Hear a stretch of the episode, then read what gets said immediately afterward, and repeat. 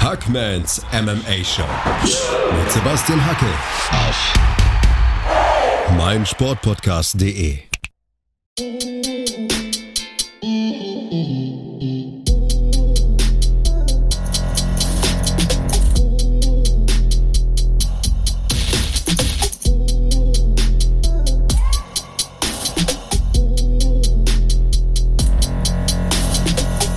Hallo da draußen und herzlich willkommen zu Ausgabe 51 von Hackmans MMA Show auf meinsportpodcast.de. Auch heute ist Sven Löser wieder mit an Bord. Hallo Sven, wie geht's dir? Grüß dich, Sebastian. Freue mich, schon wieder dabei sein zu dürfen. Mir geht's wunderbar. Und dir? Ja, aber mir geht's war Wahnsinn. Also ich bin sogar ausgeschlafen. Wir haben ja heute einen Montag. Normalerweise zeichne ich die Reviews immer an einem Sonntag auf. Und jetzt konnte ich sogar noch mal eine Nacht drüber schlafen und denke drüber nach, ob das nicht vielleicht sogar die richtige Marschroute für die Zukunft ist. Denn wenn man mal so eine Nacht drüber schläft, das Ganze noch mal so ein bisschen reanalysiert und vielleicht den einen oder anderen Kampf noch mal schaut, na, dann sieht man gewisse Dinge auch mal anders. Mhm. Ja. Ich denke, äh, wir sollten aber ohne weitere Umschweife direkt auf die UFC Fight Night Covington gegen Woodley kommen. Und ich glaube, heute machen wir es andersrum. Ähm, Sven, wir beginnen mit dem Main Event, denn da gibt es reichlich Gesprächsstoff. Colby Covington besiegt Tyron Woodley durch TKO in der fünften Runde durch Rippenverletzung. Dubios. Ähm, Tyron Woodley hat in einem Interview gesagt, es sei schon vorher passiert. Ich denke, es kann nur ein Bodykick gewesen sein, denn viel hat er nicht Richtung äh, Rippen eingesteckt. Trotzdem, dritte Niederlage in Folge. Quo vadis Tyron Woodley? Was denkst du, Sven?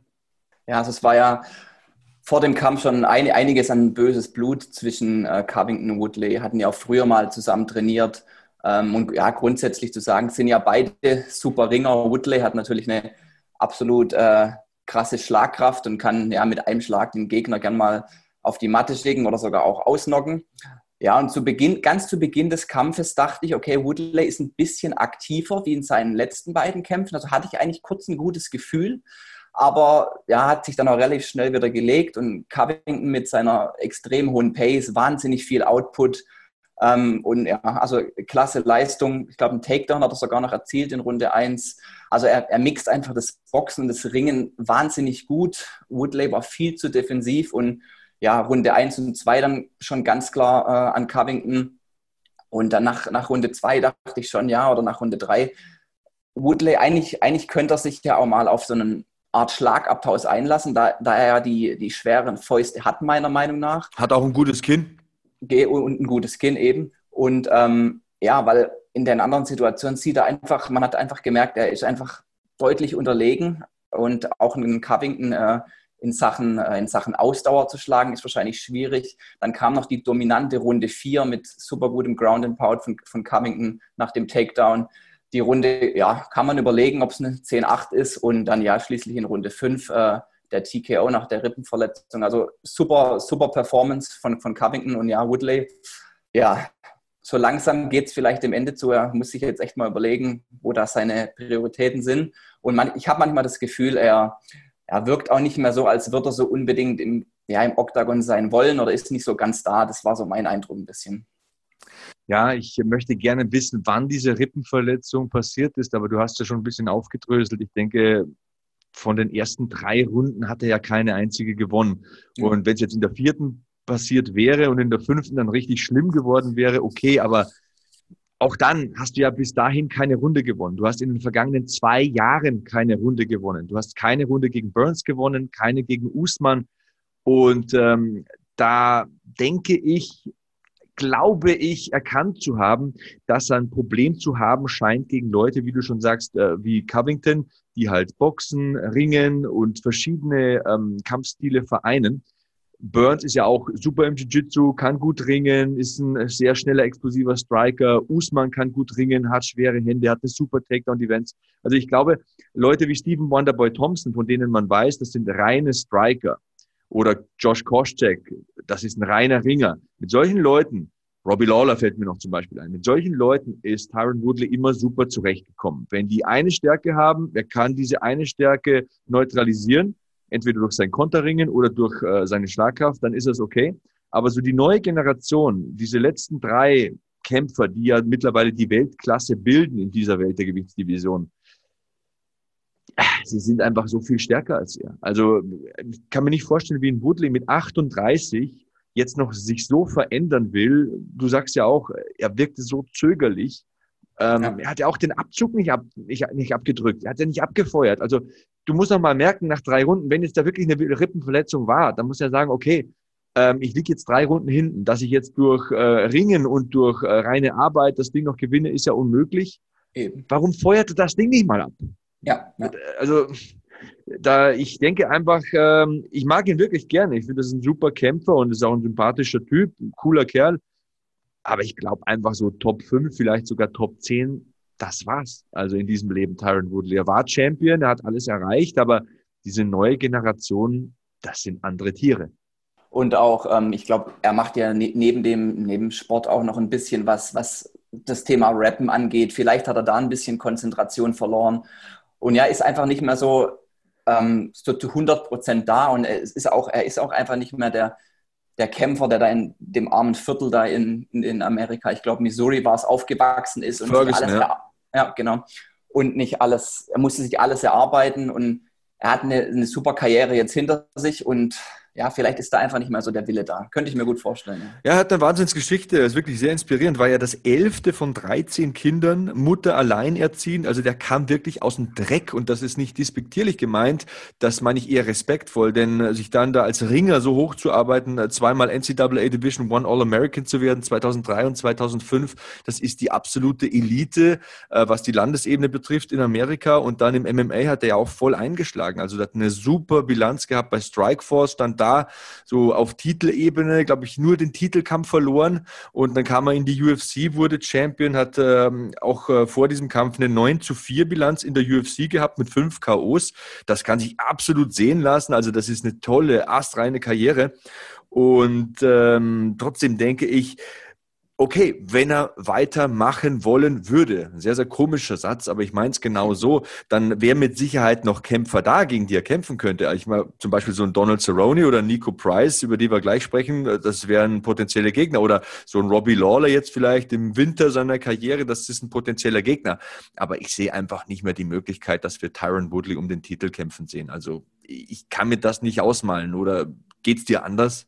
Nee, also ich, ich sehe das absolut genauso ich denke, das Thema Titel muss er so langsam hinter sich lassen. Du hattest auch schon die, die ähm, jüngeren, aufstrebenderen ähm, Kämpfer erwähnt, die wirklich super all-rounded sind, sei es Ringen, Boxen, ähm, Jiu-Jitsu.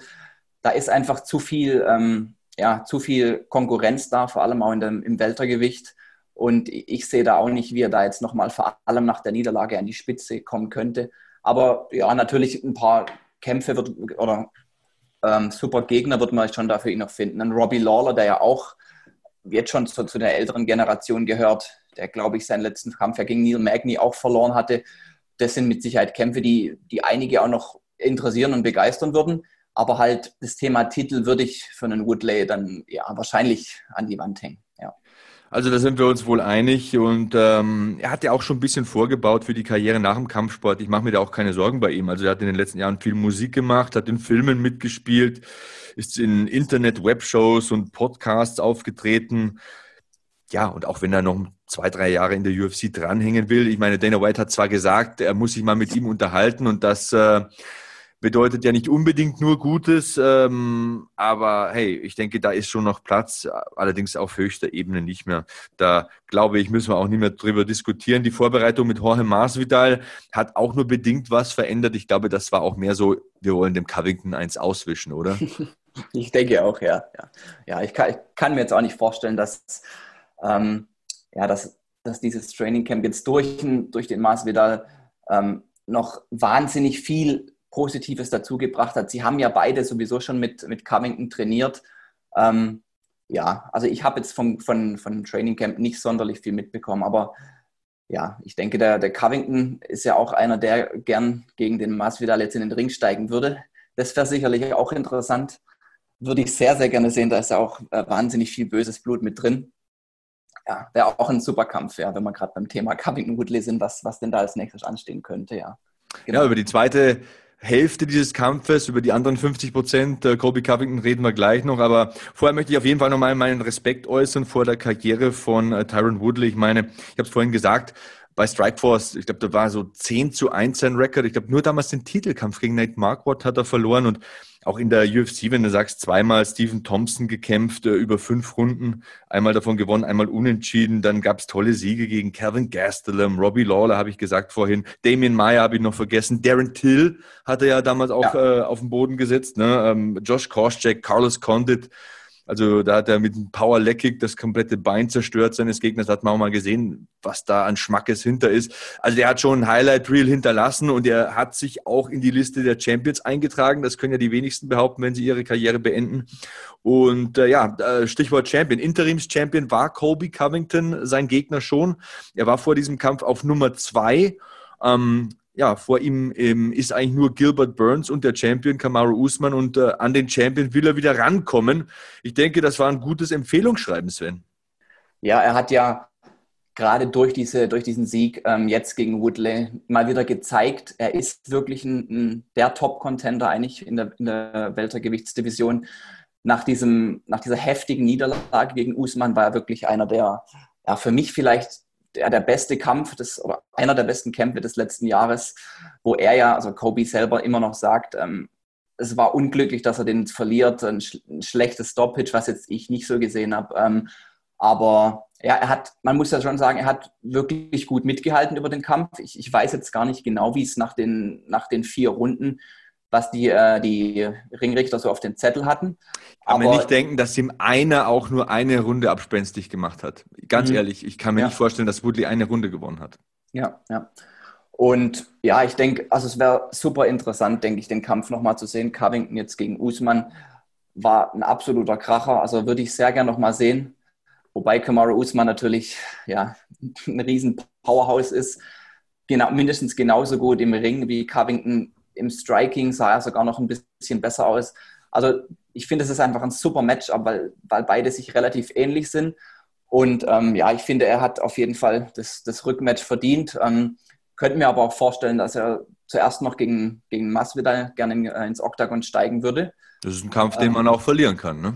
Ja, das stimmt, das stimmt, absolut. Er ging ja als Wahnsinnsfavorit in diesen Hauptkampf. Minus 360 waren die Quoten, als ich Mitternacht, bevor ich ins äh, Studio gefahren bin, noch gecheckt habe. Und ja, ist diesem Status gerecht geworden. Er hat jetzt eine UFC-Bilanz von 11 zu 2, eine MMA-Bilanz von 16 zu 2. Also das ist wirklich ein super Record, wenn man mal sieht, äh, welche Gegner er auch zuletzt gekämpft hat. Und ähm, ja, ich möchte auf der einen Seite mal meinen Respekt loswerden, denn was er da abliefert im Oktagon, das ist schon immer erste Sahne, das ist wirklich großes Kino. Äh, also seine Takedowns, Holle die Waldfee, wenn der da reinpflügt, dann holt er sich die Dinger und gegen so einen Tyron Woodley, das ist ja auch ein Mann mit einer über 90-prozentigen Takedown-Defense, da musst du die Dinge erstmal bekommen. Ähm, was mich halt ein bisschen gestört hat, war dann äh, nach der Veranstaltung, ich weiß nicht, ob es viele gesehen haben, dieses Interview, diese Live-Schalte zwischen Usman und äh, Covington. Das ist ein Charakter. Die billigen Anzüge, die rote Kappe und die gekauften Mädels und der Shampoos, das ist ein Charakter, das ist ein Gimmick, das er da lebt, das ist mir klar. Aber da gegen Usman da so Töne anzuschlagen wie, was willst denn du, äh, äh, keine Ahnung, äh, mach da mal Rauchzeichen Richtung deines Stammes da so ungefähr und halte dich da mit deinen Brüdern da, so, das ist schon harter Tobak. Also für mich sind da die Grenzen des guten Geschmacks überschritten. Wenngleich ich sage, ich verstehe, dass er Geld verdienen will, dass er sich da als Charakter präsentiert. Mir wäre es das halt nicht wert, wenn ich so gut wäre wie er.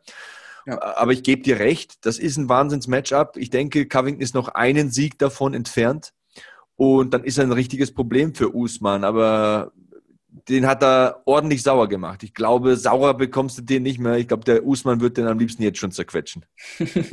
ja, ja, da war, war ja beim, beim ersten Kampf schon sehr viel böses Blut und ich glaube, die gefühlt die halbe Welt war froh, nachdem Usman da einen Covington auf die Matte geschickt hat und den TKO-Sieg in der Tasche hatte. Da war er, ja, er hat ja nie, ich meine, er mag nicht wirklich viele Fans haben, der Covington. Ähm, ich bin jetzt auch nicht sein, sein größter Fan. Er polarisiert halt. Ich finde, so 50 Prozent ja. finden den auch richtig geil. Und ich muss sagen, vom, vom Kämpfen her, rein von den Fähigkeiten, finde ich den wahnsinnig gut. Aber das Gehabe ist halt ja, Geschmackssache. Und ich finde, wenn man jetzt sieht, ähm, nächste Woche gibt's äh, Costa gegen Adesanya. wenn man den Gegner als äh, aufgepumpten Ricky Martin äh, bezeichnet. Das finde ich noch witzig. Das finde ich, ja. das, das, hat Stil. Ja. Ne? Aber so, so unterschwellig, ein bisschen so die rassistische Schiene da schon zu gehen, das, das, nee, das ist nicht mein, meine Tasse Tee. Geht ein bisschen zu weit, ja. Stimme ich dir absolut zu, ja. Ja gut, dann haben wir das Thema abgeschlossen. Ähm, Covington, Covington, gegen Woodley, Sieg durch TKO in Runde 5 bei 1,19 steht hier auf Wikipedia. Also das nochmal die letzte Zusammenfassung hier. Und äh, nach einer kurzen Pause machen wir weiter mit dem zweiten Hauptkampf. Da gab es ja nicht weniger Diskussionspotenzial. Donald Cerrone gegen Nico Price. Gleich hier mit Sven Löser und mir, Sebastian Hackel, in Hackmans MMA Show auf meinsportpodcast.de. Schatz, ich bin neu verliebt. Was? Da drüben. Das ist er. Aber das ist ein Auto. Ja, eben. Mit ihm habe ich alles richtig gemacht. Wunschauto einfach kaufen, verkaufen oder leasen. Bei Autoscout24. Alles richtig gemacht. Weiter geht's bei Hackmans MMA Show auf meinsportpodcast.de. Sven Löser heute wieder am Start mit mir, Sebastian Hackel. Und wir sprechen über den Co-Main Event äh, der Main Card von Covington gegen Woodley. Donald Cerrone gegen Nico Price endet im Unentschieden, Sven. 29, 27 und zweimal 28, 28, also ein sogenanntes Majority Draw. Zwei der drei Punktrichter haben sich für ein Unentschieden entschieden. Geiles Wortspiel. Und äh, wir haben ja vor dem Podcast schon ein bisschen äh, diskutiert. Wie hättest du das Ganze gewertet? Also ich muss ganz klar sagen, die erste Runde ähm, sehr, sehr aggressiver Beginn von Nico Price ähm, und eher ein langsamer Beginn von Donald Cerrone, wie wir es so von ihm kennen. Price hat da wirklich heftige Treffer gelandet, wenn ich es noch richtig in Erinnerung habe, waren El äh, Ellbogen dabei, Kniestöße, Fäuste. Und ja, so nach der Hälfte der Runde ist dann Cerrone auch ein bisschen aufgewacht. Ähm, wie auch immer, Runde 1 ging da für mich ganz klar in Richtung Price. Und in Runde 2 hat man schon gemerkt, hier Slow Starter Cerrone kommt immer, immer ein bisschen besser rein. Und gegen Ende der Runde hatte ich ein bisschen so das Gefühl, Nico Price wirkt schon etwas müde und ich habe dann für mich die zweite Runde sogar schon in Richtung Cerrone gewertet. Ähm, und ja, was vielleicht auch nochmal zu erwähnen ist, ich finde es immer toll, dieser respektvolle Umgang, gerade bei den beiden auch noch eine tolle Geste zu Beginn von Runde 3 mit der Umarmung.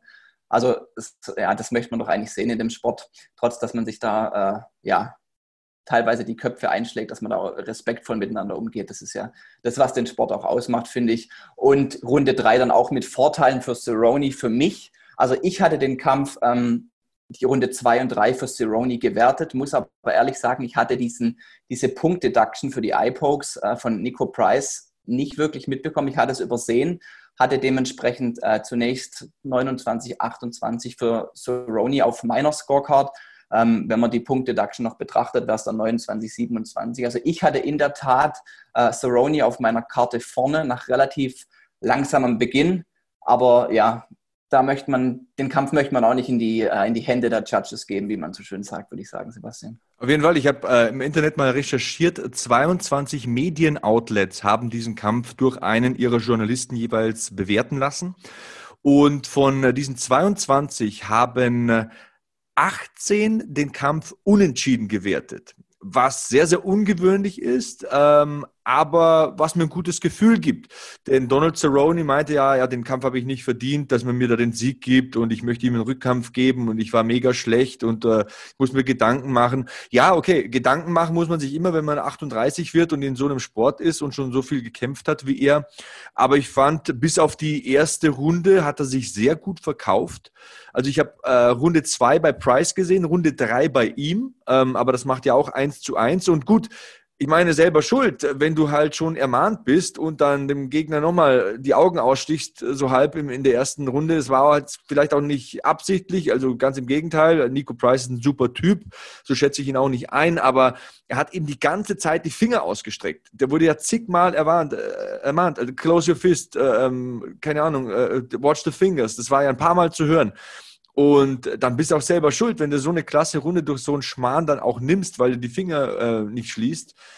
So ist das halt das Spiel, das sind die Regeln. Ne? Und äh, wie gesagt, die anderen Runden, da gebe ich eine Price, eine Cerrone und von daher, wenn man sagt, die erste Runde ist dann eine 9-9, denn eine 10-8 war es ja nicht. Cerrone ist nicht zu Boden gegangen und war auch nicht total unterlegen, hat sich dann am Ende ein bisschen berappelt. Es war dennoch eine C9, also wenn man die iPods äh, wegnimmt. Und äh, ja, dann wäre es ja ein Unentschieden. Also ich bin dabei den Journalisten, ich bin dabei den Kampfrichtern, die werden ja auch oft gescholten und äh, beschimpft und äh, was weiß ich. Ich finde, wie schon letzte Woche, haben die Punktrichter hier einen ausgezeichneten Job gemacht. Und ich denke, das geht absolut in Ordnung.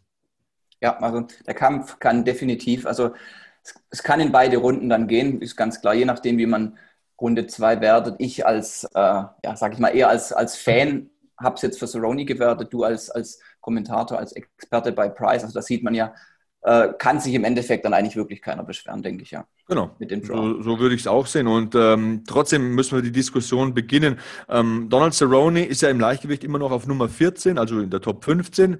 Ähm, Im Weltergewicht ist er momentan nicht gerankt. Ähm, er hat ein unglaubliches Vermächtnis jetzt schon, also 36 Siege, 15 Niederlagen, jetzt das erste Unentschieden und ein No-Contest. Das war der 53. Profikampf von ihm. Ähm, und ja, die ganzen UFC-Rekorde, die man ja dann so gerne nennt. Also kein Kämpfer hat öfter gekämpft. Ich glaube, da steht er jetzt äh, zusammen mit Jim Miller, glaube ich, ist es auf Platz 1 und ja, meiste vorzeitige Siege, meiste Bonuszahlungen und so weiter und so fort. Also sein Vermächtnis, das will ich damit sagen, hat er zementiert, ob jetzt noch Kämpfe dazukommen oder nicht. Ähm, ich würde mir auch so einen Rückkampf schmecken lassen. Why not? Also Cerrone hätte gesagt, er würde gerne diesen Rückkampf äh, Nico Price geben wollen, weil er sich als Verlierer sieht in diesem Kampf. Da spricht aber auch der Sportsmann Donald Cerrone. Ich finde, da geht er ein bisschen zu hart mit sich ins Gericht, was ihn ja nicht minder sympathisch macht, oder? Ja, er hat ja auch gemeint, ähm, wie du schon sagtest, er will ihm den Rückkampf geben. Ähm, ich glaube, er hat irgendwas von Anfang nächsten Jahres gesagt, jetzt will er mal dieses, dieses Jahr 2020 abhaken und man muss ja auch sagen, die, die letzten vier, fünf Kämpfe, die er bestritten hat, das waren ja wirklich alles absolute Top-Contender mit McGregor, Gaethje, Ferguson, Pettis. Das sind ja alles, das sind ja alles Top-Namen. Ja, und Pettis zum Beispiel wäre ja super knapp. Ja, Super knapper Kampf. Den hättest du auch äh, für Cerrone geben können. Und ich bitte dich, gegen Conor McGregor kannst du verlieren. Ähm, ich glaube, Ferguson war der Kampf, wo er sich die Nase unglücklich bricht, ne? Genau, ja. ja. Wo, er, wo, er, wo er durch die Nase pustet äh, zum Rundenbeginn und sieht auf einmal nichts mehr. Jeder, der das schon mal erlebt hat, weiß, wovon ich spreche. Super ekelhaft. Ähm, ist mir auch schon einmal passiert. Ähm, aber das muss man eben auch mal sehen. Und ja. Gut, es ist eben die gleiche Frage wie bei Woodley im Endeffekt. Es ist klar, da muss man jetzt auch, da ist man nicht gemein oder so, wenn man sowas sagt, da ist man einfach nur realistisch, wenn man sagt, Donald Cerrone wird weder im Leichtgewicht noch im Weltergewicht noch Champion werden in der UFC. Da ist die Spitze einfach zu dicht besetzt, aber High Money Fights äh, ähm, sind da immer noch drin oder so Legenden Fights sind auf jeden Fall möglich für ihn. Oder auch so ein Rückkampf gegen Nico Price wäre ein fairer und ausgeglichener Wettbewerb auf Augenhöhe. Deswegen sage ich, wenn er noch kämpfen will, dann sollte er das machen. Er sollte jetzt nicht sagen, oh, ich bin zu schlecht und deswegen höre ich auf. Er sollte einfach auf sich hören und, und, und schauen, ob er Bock hat. Und wenn er Bock hat, dann soll er eben seinen Vertrag noch erfüllen und die Kämpfe, die da drin stehen. Und dann, ja, dann muss der Cowboy mal in den Sonnenuntergang reiten. Früher oder später passiert das allen. Der Vater Zeit ist eben unbesiegt. Aber ich finde einfach, da hat er sich ein bisschen zu kritisch gesehen das war schon okay, was er da geleistet hat. Ja, also absolut, absolut gute Leistung. Und er sagt ja auch, Kämpfen ist das, was er, was er liebt. Er, macht nichts lieber, als da im Oktagon zu stehen.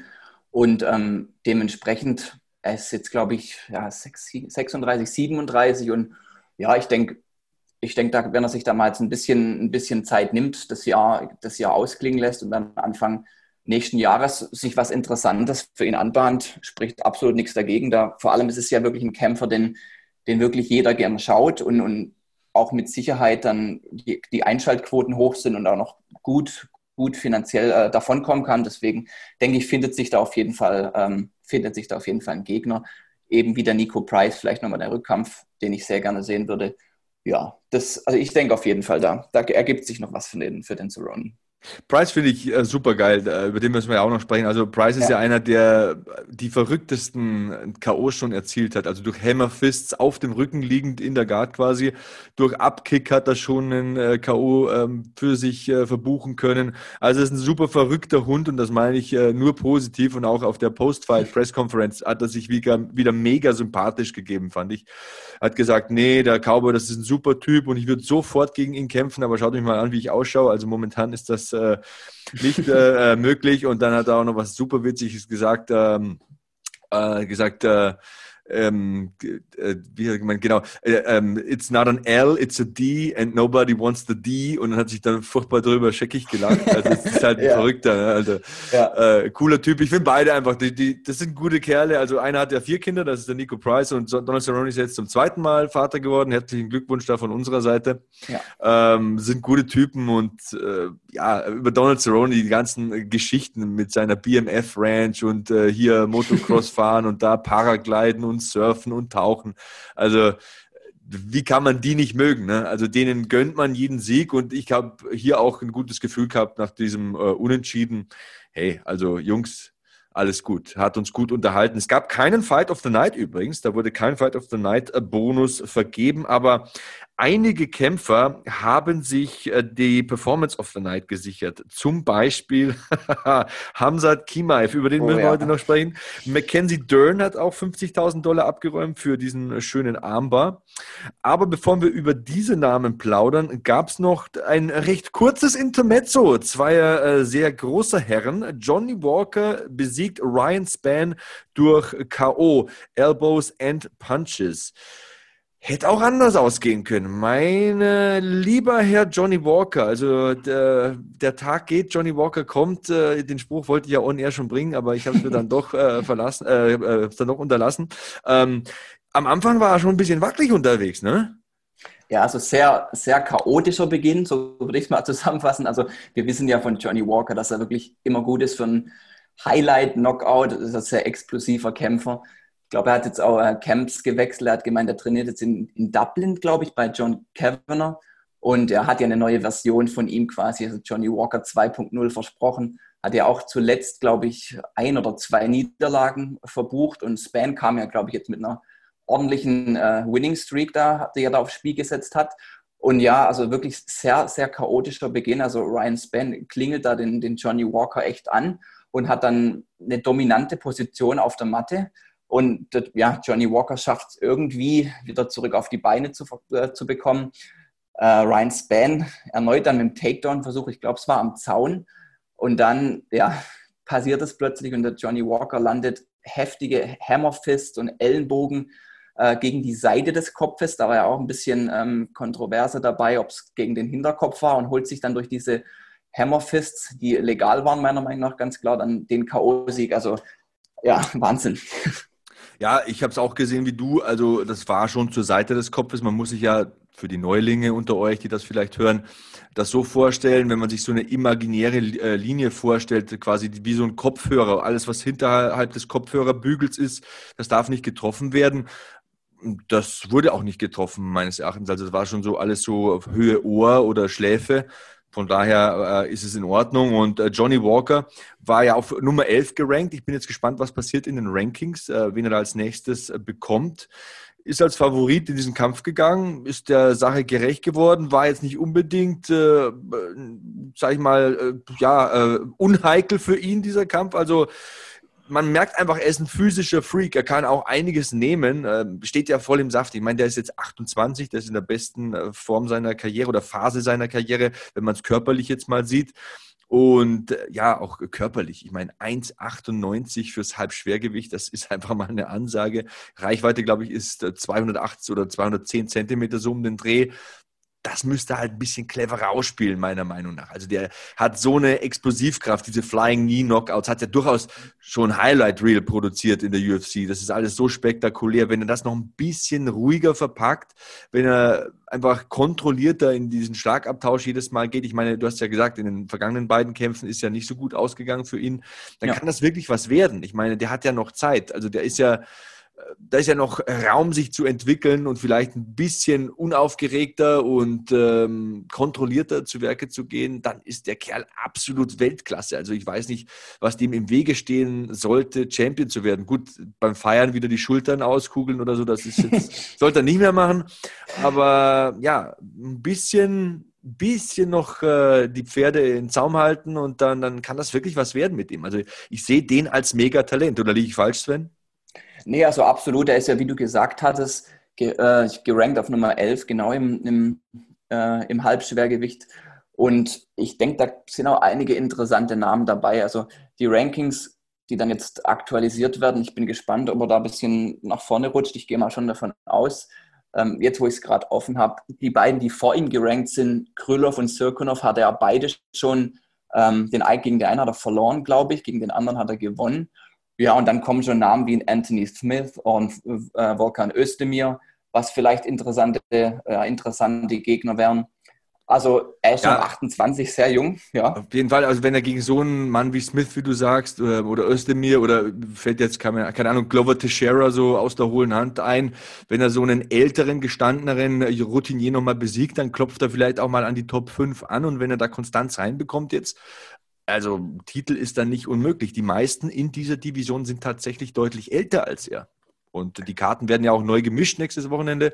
Reyes gegen Blachowicz. John Jones hat jetzt keinen Bock mehr. Also die Möglichkeit, Champion zu werden in dieser Division, die ist ja so wahrscheinlich wie seit zehn, zehn Jahren nicht. Ist und, da, genau. Ja, ja und äh, ja, wünsche ich ihm alles Gute. Ryan Span war auf Nummer 12, von daher auch gutes Matchmaking. Wird jetzt wahrscheinlich ein bisschen nach hinten rutschen oder da erstmal bleiben, irgendwo zwischen 10 und 15 trainiert er bei Fortis MMA und hat gesagt, er hat sich äh, sehr entwickelt, glaube ich ihm auch, aber meine Güte, also dieser Johnny Walker, der ist eben eine Handvoll für jeden und äh, das hat äh, Ryan Span in diesem Kampf erfahren müssen. Äh, wir tasten uns äh, nach vorne und sprechen gleich über das neue Phänomen der UFC, Hamzat Kimaev. Er hat äh, Gerald Mershot durch K.O. besiegt, aber ey, ich verrate schon wieder zu viel. Gleich geht's weiter hier bei Hackmanns MMA Show auf meinsportpodcast.de. Schatz, ich bin neu verliebt. Was? Da drüben. Das ist er. Aber das ist ein Auto. Ja, eben. Mit ihm habe ich alles richtig gemacht. Wunschauto einfach kaufen, verkaufen oder leasen. Bei Autoscout24. Alles richtig gemacht. Weiter geht's bei Hackmanns MMA Show auf meinsportpodcast.de. Sven, wir sind noch das Phänomen des Abends. Was sage ich? Das Phänomen der Stunde schuldig. Hamzat Kimaev besiegt Gerald Mershot durch K.O. in Runde 1 nach 17 Sekunden. Ich weiß nicht, ob du auf Deutsch oder auf Englisch geschaut hast, aber ich bin richtig ausgerastet. Der Highlight-Clip ist auch noch auf The Zone, auf der Facebook-Seite von The Zone verfügbar. Da könnt ihr mal sehen, wie ich da aus dem Sattel gegangen bin ich glaube, ich habe irgendwas gerufen wie, bist du bescheuert? Also genau, ja. genauso, genauso ist es mir auch ergangen. Also in dem Moment, ey, das war der erste Schlag in diesem Kampf und dann betoniert er ihm so eine. Das ist Gerald Mershot, das ist ein Typ mit über 30 Profisiegen. Ich glaube 29 davon vorzeitig. Äh, hallo? Also ich hatte auch nur einen, einen riesen, ich weiß, ich weiß nicht, ob es ein Grinsen war oder ein riesen Wow auf den Lippen ja, mir haben auch die Worte gefehlt, ehrlich gesagt. Der erste Schlag nach 17 Sekunden, die gerade Rechte zum Kinn und Mirschat ging sofort K.O. Ich glaube, es war wirklich direkt nach der Rechten war er schon, war schon äh, K.O. Und ja, ein ausgezeichneter Ringer. Jetzt hat er auch sein ausgezeichnetes Boxen gezeigt. Ja, viel Spaß, Damien Meyer, sage ich da schon mal im, im Voraus. Ich bin gespannt, ähm, ob das irgendeine andere, in irgendeine andere Richtung gehen könnte. Meyer ist ja ähm, ja, wirklich einer der besten äh, auf, auf, auf der Matte im Black Belt in äh, Brazilian Jiu-Jitsu ist er wirklich, ja, ja, wirklich vielleicht der Beste. Und ja, wenn, man weiß ja nicht mal, ob Damien Meyer der nächste Kampf ist oder ob da davor sogar noch was kommt. Er ist ja jetzt, ich glaube, 3-0 in der UFC. Ja, in nur 66 Tagen dreimal gewonnen. Wahnsinn, ja. Also, Wahnsinn. das ist mal ein Einstand. Äh, vorher haben wir ja von Johnny Walker gesprochen. Ich meine, Johnny Walker hatte diesen Rekord, glaube ich, hatte so 105 Tage gebraucht für drei Siege, was ja auch nicht schlecht ist. Ne? So in einem Vierteljahr, in einem guten Vierteljahr dreimal gewinnen in der UFC kann man mal machen.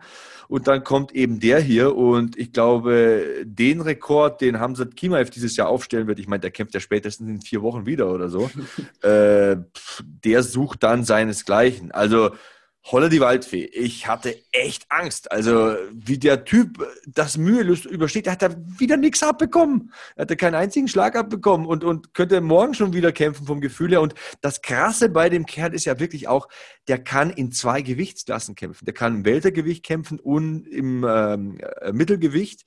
Und der Kerl ist ja auch noch 1,88 groß. Also, der ist ja auch in beiden Gewichtsklassen kein kleiner Mensch. Und böse Zungen äh, behaupten ja, der schielt auch Richtung Leichtgewicht. Habib 2.0, äh, das hört er ja nicht so gerne, aber ich denke, leicht, äh, leicht Schwergewicht sage ich schon, Leichtgewicht. Ähm, ich denke, das Leichtgewicht ist zu, ich glaube, 70 Kilo, lass mich anders formulieren, 70 Boah, Kilo ja. zu schaffen bei einer Körpergröße von 1,88, da müsste er sich wirklich umbringen, denke ich. Was meinst du? Das, das ist schon ein Wort, ja. Vor allem, wie du schon sagtest, er ist ein, er, er ist, war auch fürs äh, Halbschwergewicht jetzt von der Größe her. Ah, Mittelgewicht, Mittelgewicht. Äh, Mittelgewicht, sorry, ja, von der Größe her definitiv, ähm, ja, hat er da gut reingepasst, fand ich. Aber ich glaube, ähm, wenn es dann übers Weltergewicht bis ins Leichtgewicht noch runtergehen sollte, ähm, ja, ich glaube, dieser Weightcut wird ihm nicht, nicht wirklich gut tun, denke ich. Und ich finde, er ist einfach im Weltergewicht, denke ich, sollte er zu Hause sein. Das soll so seine, seine Basisgewichtsklasse sein. Und ähm, ja, aber wie, wie, man am Wochenende gesehen hat, jetzt im Mittelgewicht, äh, ja, scheint er sich auch wohl zu fühlen. Gerald Mershard ist ja echt kein, kein Fallobst, wie man so sagt, ist ja ein Veteran, der, ich glaube, alle seine Siege vorzeitig gefühlt beendet hat. Und ähm, ja, ich bin nach wie vor ähm, wie weggeblasen von der, von der Leistung. Er, er kämpft ja schon wirklich so ein bisschen im, im Khabib-Style, muss man da ganz klar sagen, auch wenn er es nicht gern hört. Aber ja, ich bin jetzt gespannt. Ich, ich denke auch, wie du sagst, in den nächsten, spätestens in vier Wochen werden wir den Kerl wieder sehen wahrscheinlich. Ja, Wahnsinn. Ja, die Hände sind halt auch richtig gut, wie man gesehen hat. Du hast gesagt, ähm, Jared Mershot 31 Siege, 29 vorzeitig und ist ja ein klasse Grappler. Ich glaube, glaub, allein 23 oder 24 Siege durch Aufgabe. Ähm, und was ich noch anbringen wollte im Kommentar, ich hatte ja keine Zeit, ich konnte ja nur 17 Sekunden reden, ne? der ist ja auch Rufus Sport Black Belt im Kickboxen. Also Gerald Mershot ist jetzt vielleicht kein Elite-Striker, aber wenn du dem mit einem Schlag die Lichter ausmachst, dann sagt mir das was. Also dann, das kann Lucky Punch gewesen sein, okay. Aber dann hast du Power und dann siehst du Löcher und dann kannst du boxen und dann hast du vor allem auch keine Angst, gegen solche Leute stehen zu bleiben. Ja. Und das macht ihn halt unfassbar gefährlich. Und äh, ich meine, die Kämpfe in der Vergangenheit, ich weiß nicht, Rice McKee, glaube ich, war es, den er da einfach wie so ein Baby gepackt hat und ihn in die Ecke getragen hat, vor die Trainer geworfen hat und ihn dann verprügelt hat. Da habe ich mir gedacht, Junge, äh, das macht mir Angst. Wahnsinn. Also er hat ja in den, in den letzten, in seinen in allen drei Kämpfen eigentlich gefühlt nichts, wirklich nichts einstecken müssen, muss man ganz klar sagen. Und ja, ich könnte mir vielleicht auch vorstellen, ich weiß nicht, wie du siehst, dass ähm, Gerald Mershot eher damit gerechnet hätte, dass er relativ schnell zum Takedown geht. Ich weiß es nicht. Und dass er da dann ein bisschen die Deckung offen hatte. Aber ja, wie du sagtest, also wenn er, wenn er da so die Lücke findet und so durchkommt mit der rechten Geraden, ist es halt wirklich auch einfach ein klasse Boxer. Ja. Wahnsinn. Also ich bin gespannt. Damien Meyer, da habe ich mich ein bisschen gefragt. Damien Meyer war ja schon oft der Stolperstein für gute Ringer. Ben Askren zum Beispiel. Ja. Und so Richtung Titel hat ihm immer so der Funken Striking gefehlt. Da musste er halt beides können. Das kann Hamza Kimaev auf jeden Fall. Dennoch ist äh, Damien Meyer eine andere Hausmarke als seine letzten Gegner. Deswegen würde ich ihm vielleicht nicht empfehlen, blind für den Takedown zu gehen. Ich denke, er ist ein besserer Striker als Meyer und könnte das da entscheiden.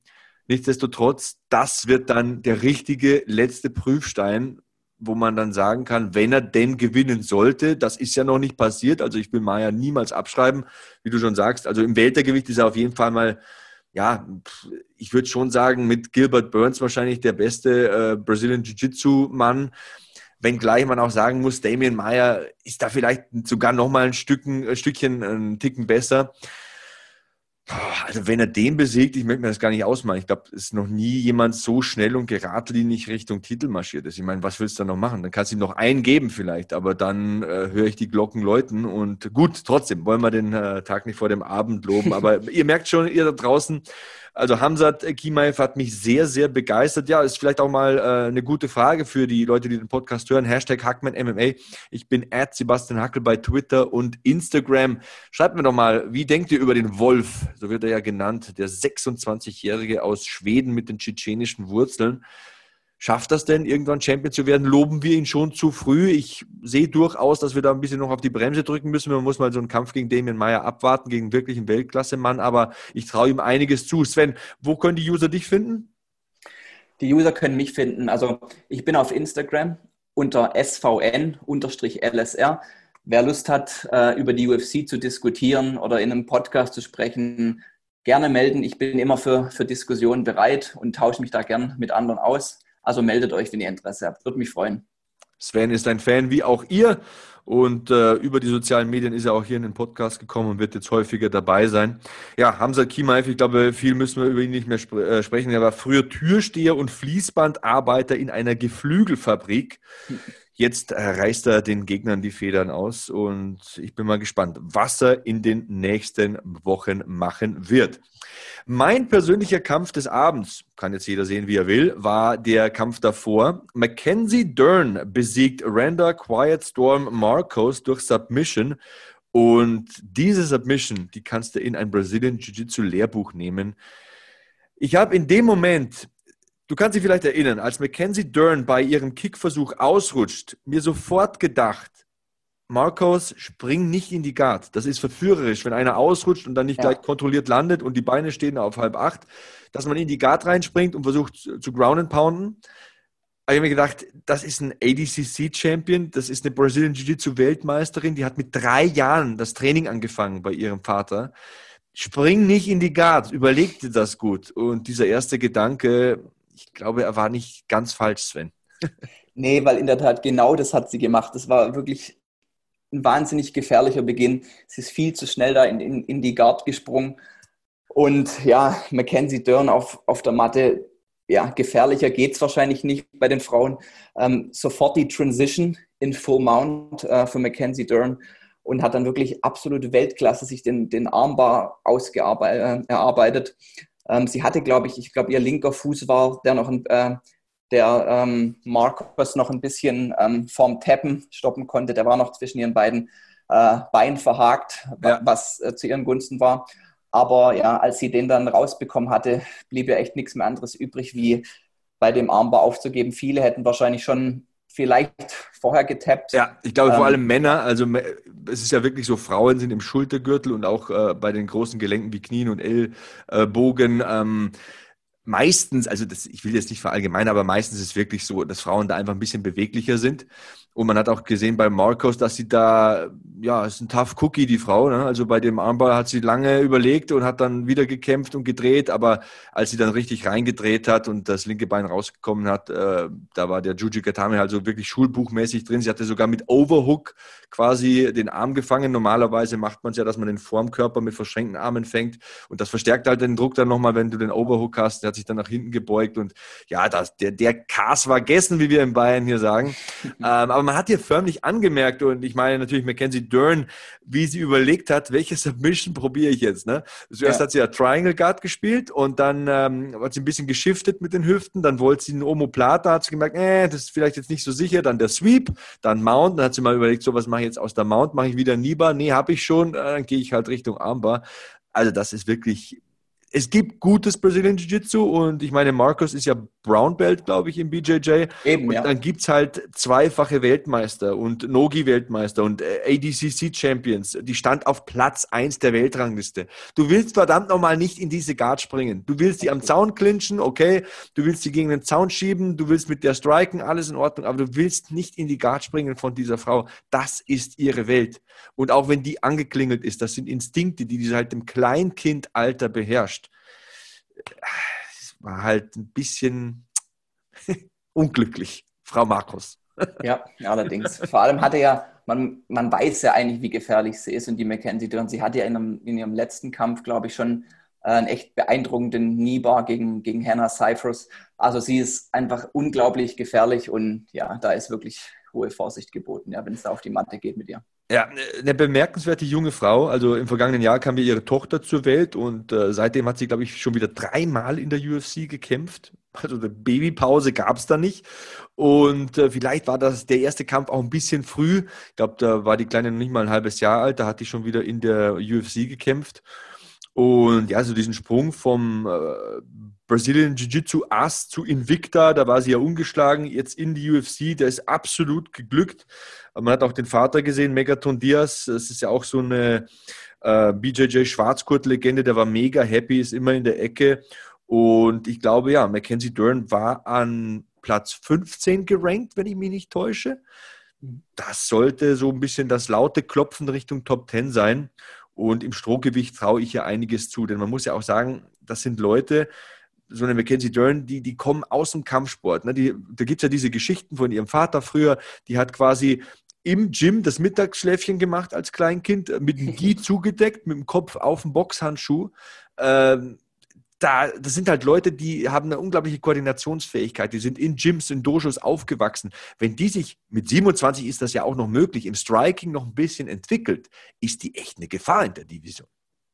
Ja, definitiv. Und ich habe jetzt auch, ich hatte ein bisschen so das Gefühl, glaube, die amerikanischen Kollegen hatten es auch gesagt, es fühlt sich ein bisschen so an, als hätte sie jetzt so zusätzlich äh, eine Energie daraus gezogen, seit äh, sie nochmal Mutter geworden ist, irgendwie so ein zusätzlicher Ansporn. Also wirklich, wirklich super. Wie du schon sagtest, sie war, glaube ich, an 15 gerankt.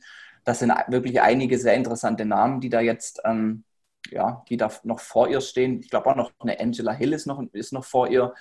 Also ja, und ich glaube, es sind auch ein paar vor ihr, die jetzt nicht, sie ist vielleicht sogar die, ja, eine der besten hier in der Division, oder wahrscheinlich die beste in der Division auf, auf der Matte. Also ich bin gespannt. Ich glaube, sie kann da wirklich einigen einigen Kontrahentinnen äh, große Probleme bereiten, ja. Das sehe ich genauso. Und äh, es ist ja auch bemerkenswert, äh, sie hatte in der ähm, frühen Phase ihrer Karriere immer Probleme, das Gewicht zu schaffen.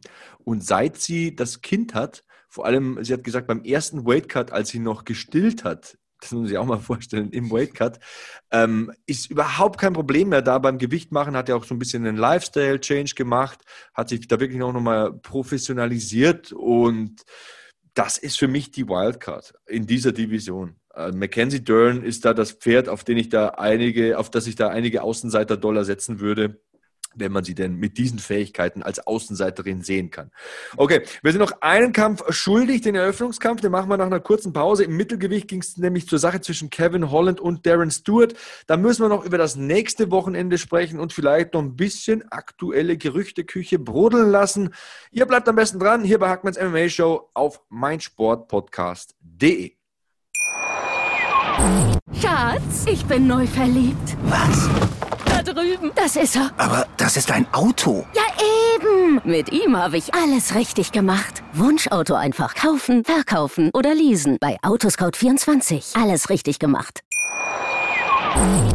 Weiter geht's bei Hackmans MMA Show auf meinsportpodcast.de mit Sven Löser und mir. Wir haben die Maincard äh, der UFC Fight Night Covington gegen Woodley durchgekaut bis auf den Eröffnungskampf.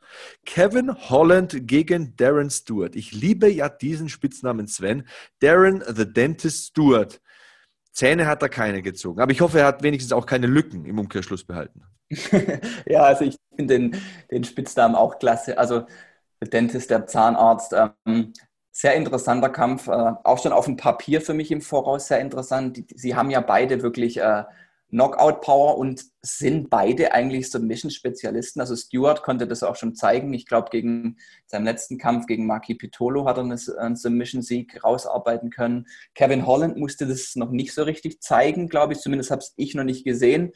Ähm, weil seine letzten beiden Siege waren jetzt, glaube ich, K.O. oder TKO. Siege. Und ähm, ja, das war auch ein sehr schneller, krachender, intensiver Beginn im Stand-up. Also da, da flogen wirklich im wahrsten Sinne des Wortes die Fäuste. Ähm, was ich noch im Kopf habe, sind ein paar clevere Nie äh, Knieattacken von, von Stewart, aber das äh, High Volume von, von Holland, der hat wirklich viele Wirkungstreffer gelandet, wie ich das gesehen habe. Und ähm, in der dritten Runde konnte, glaube ich, Stewart noch einen einen Takedown landen und eigentlich ziemlich gutes Ground and Pound. Das war auch ein enger Kampf. Ich glaube, es war eine Split Decision. Ähm, ja, dann haben wahrscheinlich letztendlich die Wirkungstreffer in Runde 1 und 2 Holland äh, den Kampf gewinnen lassen, sage ich mal. Er war ja auch sehr unzufrieden danach. Die Szene habe ich noch genau im Kopf, wie er an Dana White vorbeiläuft und wirklich sagt, ja, eigentlich habe ich den Kampf nicht gewonnen, ich habe es nicht verdient, das müssen wir nochmal machen. Und genau solche Leute ist, Dana White ist ja ein Fan von solchen, von solchen Leuten und ähm, ja, aber trotzdem hat der, den Split Decision Win eingefahren hat, glaube ich, auch drei Siege in Folge für Kevin Holland. Und Darren Stewart ist auch, ja, den muss man erstmal schlagen, ja. Das stimmt auf jeden Fall. Ähm, ich glaube, wovon Dana White kein Fan ist, ist von der, ist von die ständige Laberei äh, von, von äh, Kevin Holland. Er hat wirklich die ganze Zeit die Klappe offen. Das smilet er Richtung Judges und redet mit Dana White und legt sich mit der Ecke vom Gegner an. Ich denke, wenn er das sein lässt, ich weiß nicht, ob er das braucht vielleicht auch, um, um scharf zu werden und, und fokussiert zu sein auf den Kampf, kann sein, aber wenn er das ein bisschen sein lässt, sich da auf alle möglichen Nebenkriegsschauplätze zu verlegen, dann kann das ein richtig guter Kämpfer werden. Denn der ist auch fürs Mittelgewicht riesig. Der ist über 1,90. Der hat 2,6 Meter sechs Reichweite im Mittelgewicht. Also davon können ja Leute träumen. Und äh, mit 27 hat er eine Menge Entwicklungspotenzial, wenn man sich die, Division ansieht. Ich meine, nächstes Wochenende, da kämpfen Adesanya und Costa. Auf Nummer eins ist da noch ein gewisser Robert Whittaker. Aber dann hast du Leute wie Jared Cannonier, wie Jack Hermanson, wie Joel Romero. Die sind alle schon ein bisschen älter. Das sind alles Leute, die man an einem guten Tag auch mal schlagen kann, weil die halt nicht jeden Kampf gewinnen. Die gewinnen zweimal, verlieren einmal, gewinnen zweimal, verlieren einmal. Was ich damit sagen will, diese Mittelgewichtsdivision, die ist ja packbar für jemand mit dem Talent eines Kevin Holland. Und wenn er dann ein bisschen fokussierter wird, äh, da kann er eine Menge reißen. Also ich sehe in dem jungen Potenzial, vor allem hat er einen sehr, sehr guten Trainer. Äh, der, der, trainiert ja mit Travis Luder. Und ich weiß nicht, ob der Travis Luder was sagt. Äh, Travis Luder war ja früher selbst in der UFC und äh, da gibt es vielleicht gleich auch noch eine Geschichte, aber zuerst möchte ich dich mal fragen, wie siehst du Kevin Holland? Äh, traust du ihm was zu im Mittelgewicht? Ja, also ich habe jetzt noch nicht so viele, ich habe die letzten drei Camp, die letzten vier, glaube ich. Es hat begonnen mit, mit seiner Niederlage, wo ich ein bisschen so auf dem Radar hatte. Da hat er gegen Brandon Allen, glaube ich, verloren durch eine Submission. Und ähm, ja, seither wirklich äh, drei beeindruckende Leistungen. Also wie du sagst, er ist, er ist sehr groß für die Division. Er hat eine wahnsinnige Reichweite, ähm, was ihm auch echt einen, einen, riesen, einen riesen Vorteil da bringt. Und ich sehe in dem Mittelgewicht auch wirklich Namen, die für ihn, denke ich mal, schlagbar werden. Also wie du sagst, es sind so mittendrin ein paar ältere Kandidaten dabei, gegen hinten raus sind es dann auch wieder ein paar jüngere. Aber ich denke, ähm, wenn er sich da, wie du auch gesagt hast, aufs, auf, aufs Kämpfen konzentriert und vielleicht ähm, das Reden gerade während dem Kampf und, und ein bisschen zurücksteckt, dass er sich da echt, vor allem in seinem wahnsinnig jungen Alter, noch echt nach, nach vorne arbeiten könnte und äh, die Mittelgewichtsdivision da ein bisschen aufmischen könnte, ja. Auch sein Gegner, 29 äh, Jahre alt, Darren the Dentist Stewart, ich muss den Namen nochmal sagen, weil ich ihn so geil finde, ähm, ist ja auch ein Mann, der ja, durchaus viele Fähigkeiten mitbringt. Ist mittlerweile auch schon BJJ Purple Belt, hatte ja mit seinem UFC-Debüt damals noch nicht so viel damit am Hut. Das ist jetzt auch vier Jahre her, 2016, glaube ich, hat er debütiert. Und das ist ja so da der Inbegriff eines Eight-Point-Strikers. Der hat Knockouts durch Ellbogenstöße, durch Faustschläge, durch Knie und Kicks. Ähm, der hat eine Menge Potenzial. Trainiert mittlerweile mit der Judo-Nationalmannschaft, das finde ich sehr interessant. Äh, will da auch Würfe und Takedowns in sein Repertoire, in sein Game einbauen. Das ist jemand, der leistungswillig ist, der eine gute Beinarbeit hat, gute Kopfbewegungen, allgemein einen krassen Körper hat. Also er sieht ja, ja aus wie, wie eine He-Man-Figur. Ich weiß nicht, ob das die Jüngeren von euch noch kennen. Das sind so die Actionfiguren aus den 80ern gewesen. Tut da nichts zur Sache. Was mir bei ihm ein bisschen auffällt, er nimmt immer wieder Pausen. Ich glaube, das sind Kardioprobleme, was so diese muskulösen Leute oftmals prägt. Mhm hat sehr viel Muskelmasse zu versorgen, sehr viel Explosivkraft, hat ja, wie du schon sagst, gute Power auch in den Händen, nimmt sich immer wieder Auszeiten und er macht dann wenig und dann wird er irgendwie geklincht oder an den Zaun geschoben und kann sich dann auch nicht mehr so richtig erholen, weil du musst dann ja auch äh, pammeln und, und Underhooks kämpfen und so weiter. Da muss er noch irgendwie so die Marschroute finden, da muss er sich noch was überlegen. Ansonsten traue ich dem auch einiges zu. Also der Engländer, ganz guter Kämpfer, würde ich sagen. Auf jeden Fall. Der Zahnarzt, ich finde ihn auch absolut klasse, den, den, den Spitznamen. Hat auch echt schon einigen Kollegen die, die Zähne gezogen, wie man so schön sagt. Also er ist, glaube ich, nicht in den Rankings, oder? Ich glaube nicht, ne? Ich meine auch nicht, meine auch nicht. Aber, Aber was ja, nicht ist, kann noch werden. Ne? Also wie gesagt, diese Division, die ist nicht unerklimmbar, würde ich mal sagen. Und ja, vielleicht noch ein paar Worte zu äh, Travis Luder, zum ähm, Trainer von Kevin Holland auf der anderen Seite, der ja diesen Kampf gewinnen konnte durch Split Decision. Also ein Punktrichter hat da das Ganze bei Darren Stewart gesehen. Deswegen auch nochmal der Hinweis von mir an Kevin Holland. Junge, lass das labern, gewinn lieber eine Runde mehr. Äh, da hast du auf lange Sicht mehr von. Aber ja, Travis Luder, ich weiß nicht, ob du damals dich an den Kampf erinnern kannst, ist ewig her. Ich glaube, das muss jetzt fast 15 Jahre her sein. Da hat äh, Travis Luder gekämpft gegen Anderson Silver. Mhm. Und Travis Luder war damals ein absolutes Brazilian Jiu-Jitsu-Phänomen. Deswegen finde ich auch ein guter Trainer für Kevin Holland, denn der kommt ja aus dem Kung Fu und der kann schlagen und das bringst du dem leicht bei. Aber gut, dass der halt so einen klassischen Jiu-Jitsu-Kämpfer als äh, Trainer hat. Trainiert er dann auch noch mit Durbin Lamb. Also da ist alles abgedeckt. Aber Travis Luder hatte damals diesen Titelkampf gegen Anderson Silva und da haben viele gesagt, Mensch, Travis Luder, der ist so gut, so viele Submissions auf dem Konto, brandgefährlich der Typ. Wenn der den Silva runterbekommt, dann wird das ein knappes Höschen. Und was ist passiert? So einen Tag vor dem Kampf war es dann äh, zum Wiegen. Und ich weiß nicht mehr, ob Lude das Gewicht geschafft hat. Ich glaube, er hat es trotzdem verpasst, tut aber nichts zur Sache. Der sah aus wie der Tod auf Stelzen. Also mhm, okay. unfassbar. Der war dehydriert, der hatte aufgerissene Lippen, der musste gestützt werden, der ist so wirklich so geschaffelt, so, also so Hühnergackerl, wie wir in Bayern sagen, also so ein Füßchen am anderen Richtung Waage, gerade dass er nicht von der Waage gekippt ist. Ich habe noch nie in meinem ganzen Leben einen Menschen gesehen, der so schlimm ausgesehen hat beim Wiegen. Also wenn ihr das irgendwo noch auf YouTube findet oder wenn ihr Fight Pass habt, äh, Travis Luder, gut, die Waynes werden da nicht mehr drauf sein, aber vielleicht Travis Luder mal eingeben. Das war der schlimmste Weight Cut, den ich so mal gesehen habe in der UFC. Ich weiß nicht mehr, welche Kommission es damals war, die den Kampf dann genehmigt hat. Ich finde, das war ein Verbrechen, also hätte sie niemals antreten lassen dürfen. Hat dann, glaube ich, die erste Runde war gar nicht so schlecht, glaube ich, aber dann hat er relativ schnell dann einfach den Saft verloren und hat dann mhm. verloren gegen Anderson Silver. Aber der war damals so der Aspirant, wo man sagt, boah, der kann Silver gefährlich werden, verliert dann diesen Kampf mit dem schrecklichen Weightcut und du hast nie mehr was von ihm gehört.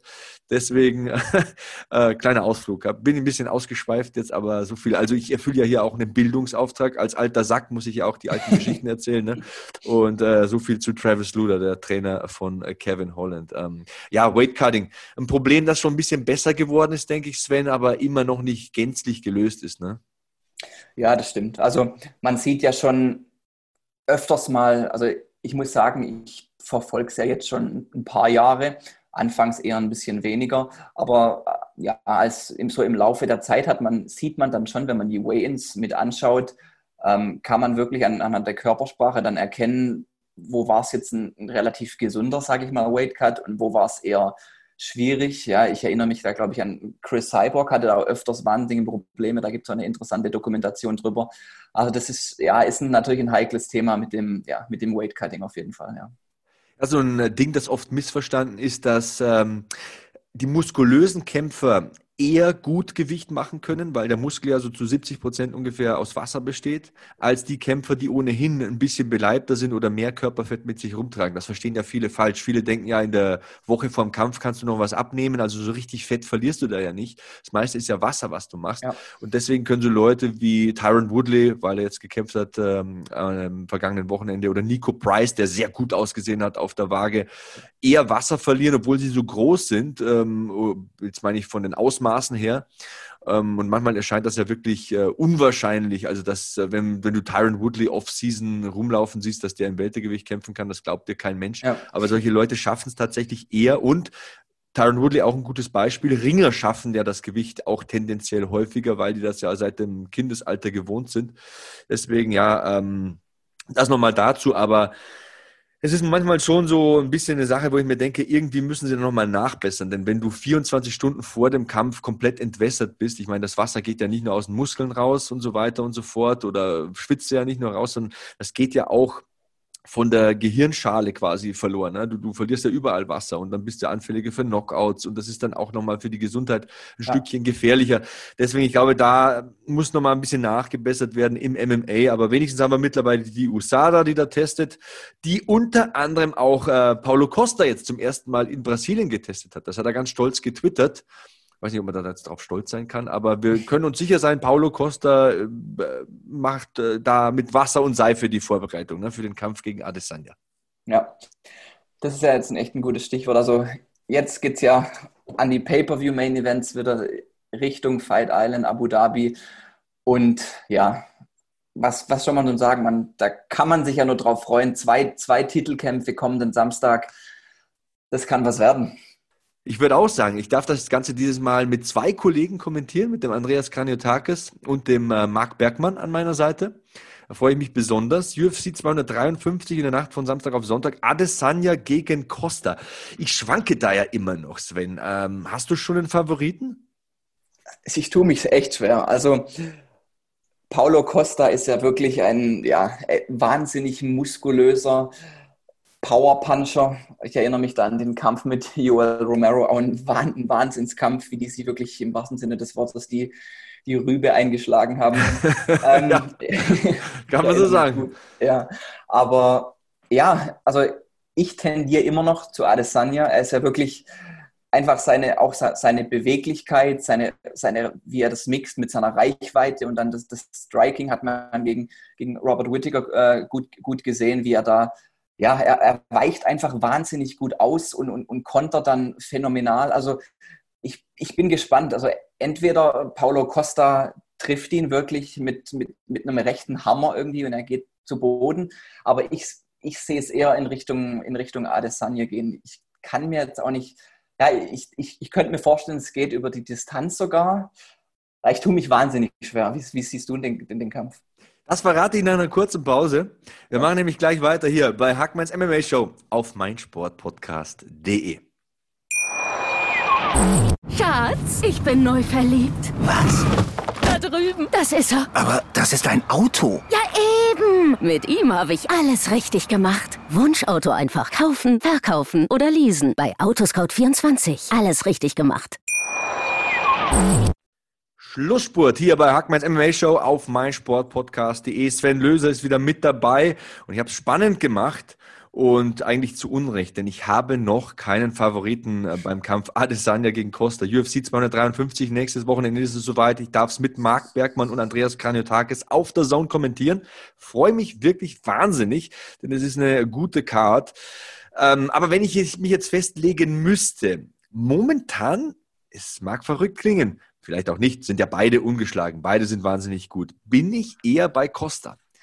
Ähm, ich denke, und ähm, ich glaube, da bin ich auf der sicheren Seite, wenn ich sage, dass sowas wie bei Romero Adesanya nicht passieren wird. Dass einer, der kräftiger ist, der explosiver ist, aber vielleicht nicht so schnell und technisch so stark, wie Romero in diesem Kampf ja war gegen Adesanya, nichts machen wird. Ich glaube, dass es nicht passieren wird, dass Paulo Costa da einfach nur dasteht und wartet, bis äh, Adesanya etwas initiiert. Denn der initiiert ja nicht, der ist ja ein klassischer Counter-Striker. Ich glaube, dass Costa wirklich in diesem Kampf versucht, was zu machen, dass der was riskiert, dass der das Kinn runternimmt, die Fäuste oben lässt und ballert.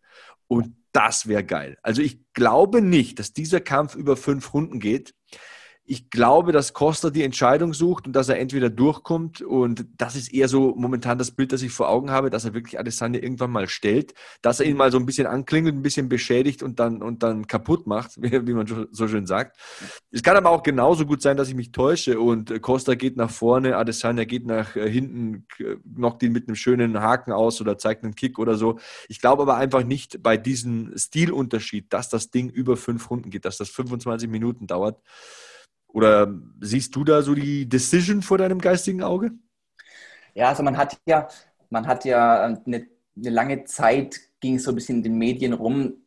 Adesanya hat nicht wirklich die, die Knockout-Power, was er ja dann eigentlich widerlegt hat. Also gegen Robert Whittaker hat man das ja ganz, ganz gut gesehen, dass er die tatsächlich doch hat. Und ja, wenn man sich, wenn man sich beide Kämpfe auf dem Papier anschaut, ähm, kann man sich eigentlich kaum vorstellen, dass es ja über 25 Minuten geht. Da stimme ich dir voll und ganz zu. Ich, ich hoffe es auch nicht, weil ich glaube, wenn, wenn Paulo Costa, was ich vermute und hoffe, im, im Gegensatz zu Joel Romero, wenn er da wirklich vorwärts geht, dann wird es mit Sicherheit, Dana White hat es ja auch gemeint, er vermutet, es wird einer der Kämpfe des Jahres, wenn nicht der Kampf des Jahres. Und äh, ich, ich glaube, ähm, also es ist ja von den Namen her ein vielversprechender Kampf und ich denke auch, dass er, dass der, dass der Kampf auf jeden Fall liefern wird. Also ich ich denke, es wird, es wird ein, ein klasse Kampf. Und ich hab, muss auch ehrlich sagen, ich habe auch keinen keinen Favoriten, wo ich jetzt sagen würde, ich hätte gerne der und der soll gewinnen. Also ich bin da wirklich ganz offen. Ich will einfach nur einen geilen Kampf sehen und ich glaube, den werden wir auch sehen. Beide sind auch geile Typen. Das hat man jetzt auch bei diesen äh, geleakten Videos gesehen, wo sie sich backstage getroffen haben und wo man einfach merkt, ja, klar, die wollen den Kampf hypen, die beleidigen sich so ein bisschen auf einer respektvollen Basis und pöbeln sich an, aber im Endeffekt respektieren sie sich, wissen sie, dass der jeweils andere ein guter Kämpfer ist und auch ein dufter Typ. Und das fand ich wiederum gut.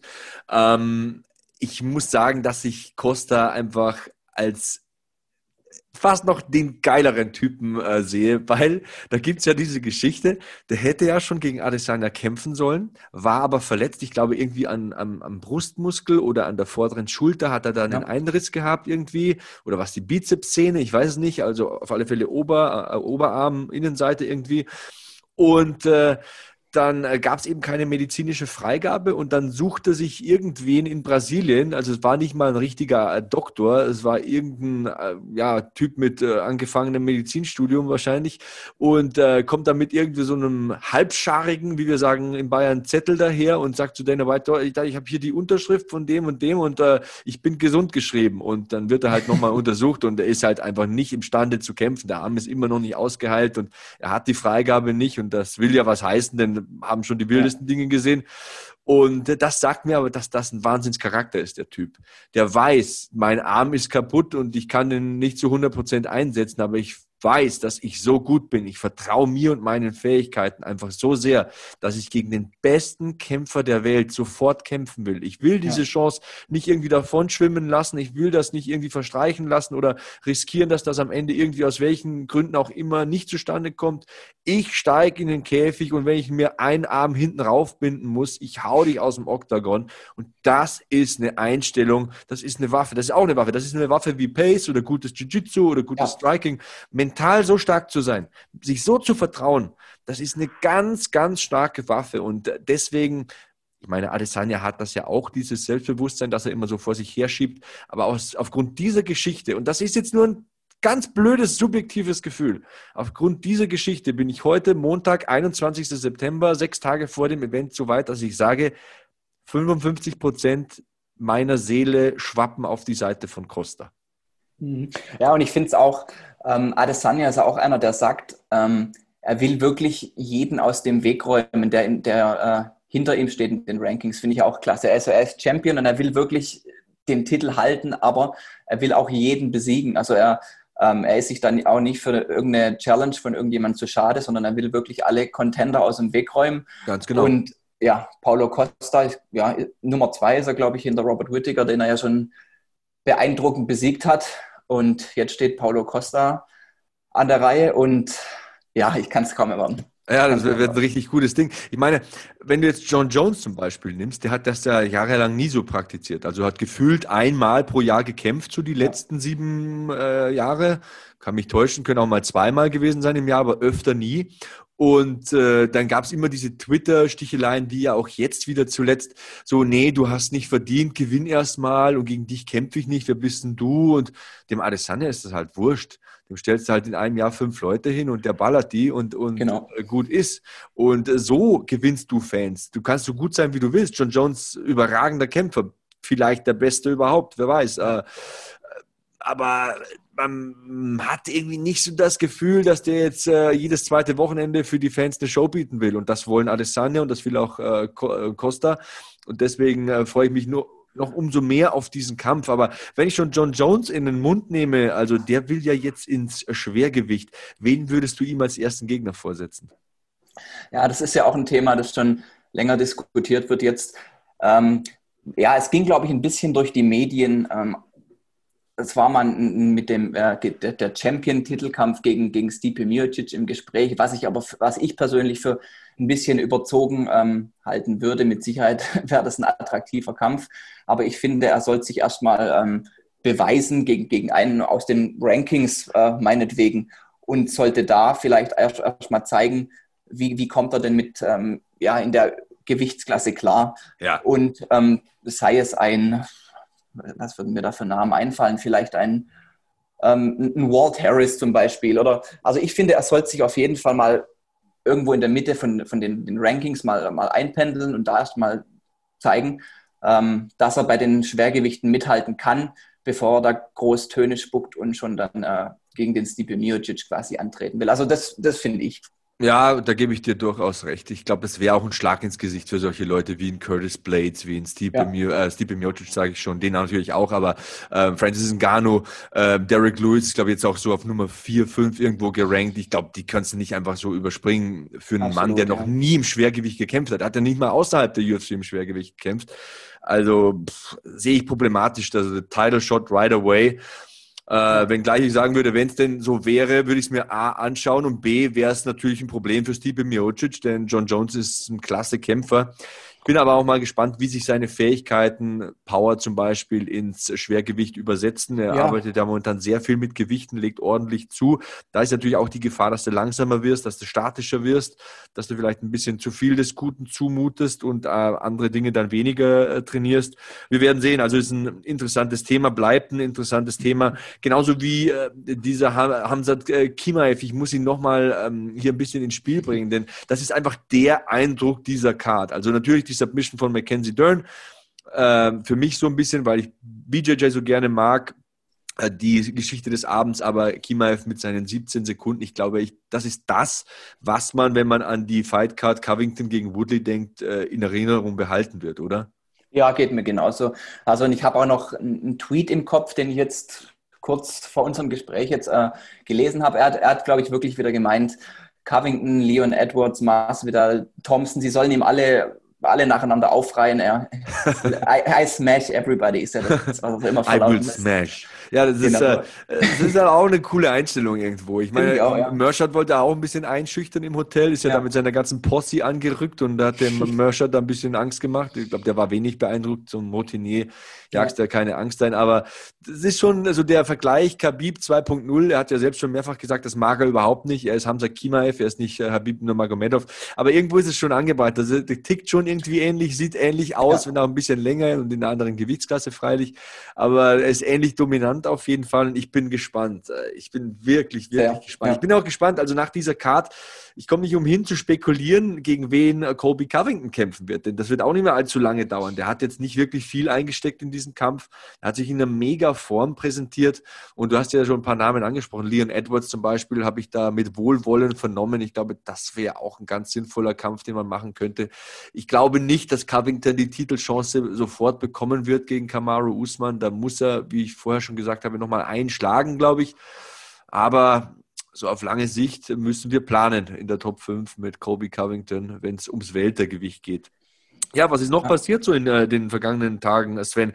Äh, Conor McGregor und die UFC werden wieder zusammenarbeiten. Mhm. Da muss ich ja. sagen, sagt mir sowas nicht, denn, denn dann will ich wissen, was. Was kann das sein? Äh, kommentiert er? Wird er Markenbotschafter? Äh, keine Ahnung. Äh, kämpft er wieder? Was denkst du? Ja, es klang jetzt nicht so, als würde es ähm, ums Kämpfen gehen. Also ich habe nicht wirklich, vielleicht habe ich so einfach nur nicht mitbekommen, aber ich habe äh, nicht erfahren, worum es genau ging. Ich habe mitbekommen, es wird diskutiert, sie handeln irgendwas Attraktives aus äh, für, für McGregor, aber worum es jetzt genau geht, äh, haben sie, glaube ich, nicht verlauten lassen. Ich glaube, wenn es ein Kampf gewesen wäre, ähm, wäre es vielleicht ein bisschen anders kommuniziert worden. Also ich glaube, da geht es um was anderes. Und ich, ja, ich tue mich schwer, ja, sei es, ich tue mich echt schwer, da einzuschätzen, was ist. Also ko kommentieren kann ich mir irgendwie nicht vorstellen. Ich weiß es nicht. Markenbotschafter vielleicht schon eher. Ja, also, ja, und Kampf glaube ich jetzt auch nicht. Also, weiß nicht, wie du es aufgefasst hast. Ja, du weißt also auch nicht mehr als ich. Nee. Na toll. Jetzt hätte ich gedacht, dass Sven hatte irgendwelche Insiders sitzen, vielleicht Leider nicht. Im, im Straight Blast Gym. Also Spitzel. Oh, Moment. Mandy Böhm. Ich muss Mandy Böhm anrufen nach dem Podcast. Vielleicht weiß Mandy Böhm was. Vielleicht hole ich sie auch in die nächste Ausgabe. Dann äh, quetschen wir sie mal aus. Die kämpft jetzt auch bald wieder bei Bellator, ne? Freunde der Sonne. Ich glaube, äh, am 1. Oktober kämpft sie auf den äh, Prelims von Bellator. Ich glaube, das ist ein Donnerstag, wenn ich mich nicht täusche. Ist Bellator in Mailand meines Wissens. Und Mandy Böhm hat einen Kampf. Könnt ihr mal sehen. Auf ihrer Instagram-Seite hat sie es gepostet. Also das ist frisch rein, diese News. Und Mandy Böhm möchte ich da vor ihrem Kampf auf jeden Fall nochmal vor das Mikro bekommen. Aber zurück zu Conor McGregor. Toll. Eine Conor McGregor Actionfigur habe ich schon. Das Poster hängt hier hinter mir. Also wir brauchen Conor im Oktagon, denke ich. Was denkst du? Ja, definitiv. Wir hatten es ja letzte Woche schon auch schon ein bisschen drüber. Also ich würde mir nicht lieber wünschen, als dass er jetzt mal ja, zu, zurück äh, ins Oktagon kommt und die Negativschlagzeilen hinter sich lässt. Es gibt so viele attraktive Möglichkeiten. Trilogy mit Nate Diaz. Ähm, es gibt, ja, erwartet wird mit Sicherheit auch auf den, den Gewinner vom, des Leichtgewicht-Titelkampfes Nomagomedov gegen Gaethje. Ähm, ja, generell jeder, jeder will eigentlich gegen den McGregor kämpfen. Es, es wird immer eine, riesen, eine Riesenveranstaltung mit wahnsinnig vielen Zuschauerzahlen. Ähm, ja, ich, ich, ich tue mich ein bisschen schwer, was, ja, was er noch so sich erhofft in, in naher Zukunft. Ich glaube, er will schon auf jeden Fall den Titel zurück. Ähm, wird wahrscheinlich auch gerne im Weltergewicht Richtung Titel marschieren. Also ja, wegen mir gern, Herr McGregor, wenn Sie das hören, gern zurückkommen.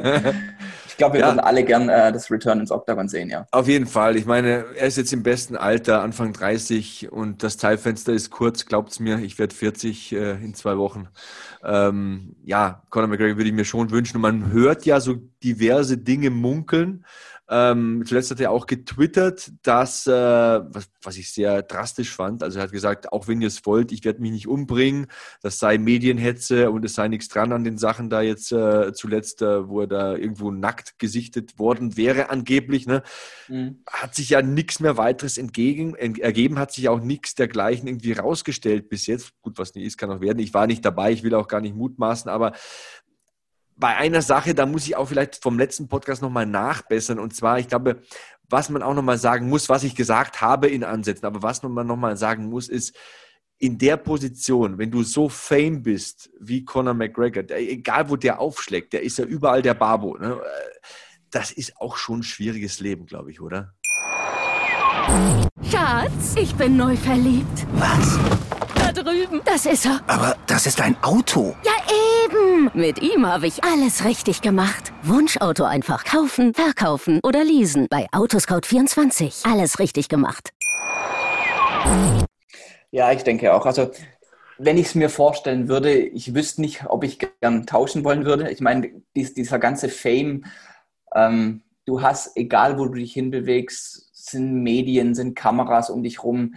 Er braucht, wie du letzte Woche erwähnt hattest, Security. Man kann eigentlich nichts mehr wirklich unternehmen, ohne dass man unter der Beobachtung von der ganzen Öffentlichkeit steht.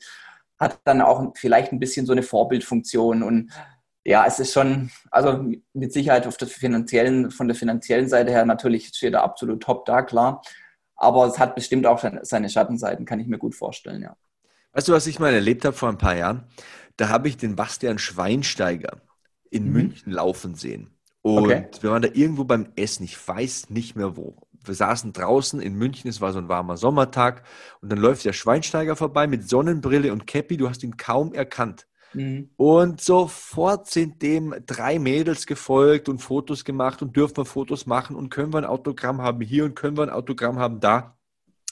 Was ich damit sagen will, ich bin sehr froh. Ich meine, klar, meine Facebook-Seite, die sagt Person des öffentlichen Lebens und da habe ich 25.000 Fans. Das ist auch schön und das ist gut und ich bin dankbar und froh und äh, sehr, sehr glücklich, dass mir Leute folgen, dass Leute ein Interesse an mir haben. Aber, aber, ich möchte nie so ein Bastian Schweinsteiger oder so ein Conor McGregor sein. Ich glaube, dass das furchtbar schlimm ist, wenn du mit deinem ja. Kind irgendwo beim Essen sitzt und alle fotografieren dich und wenn dir ein Stück Pommes runterfällt, steht es am anderen Tag in der Bildzeitung und dann ist das Pommes auf einen Käfer gefallen und du hast Tiere und quälst Tiere und äh, die, du weißt, wie die Leute sind und du weißt, wie die Medien ja. ticken. Ja. Du hörst ja in den Nachrichten nichts Positives mehr. Es sind ja immer nur Negativmeldungen, man ist immer nur Clickbait und da ist so ein Name einfach immer ein Name, der herhalten muss.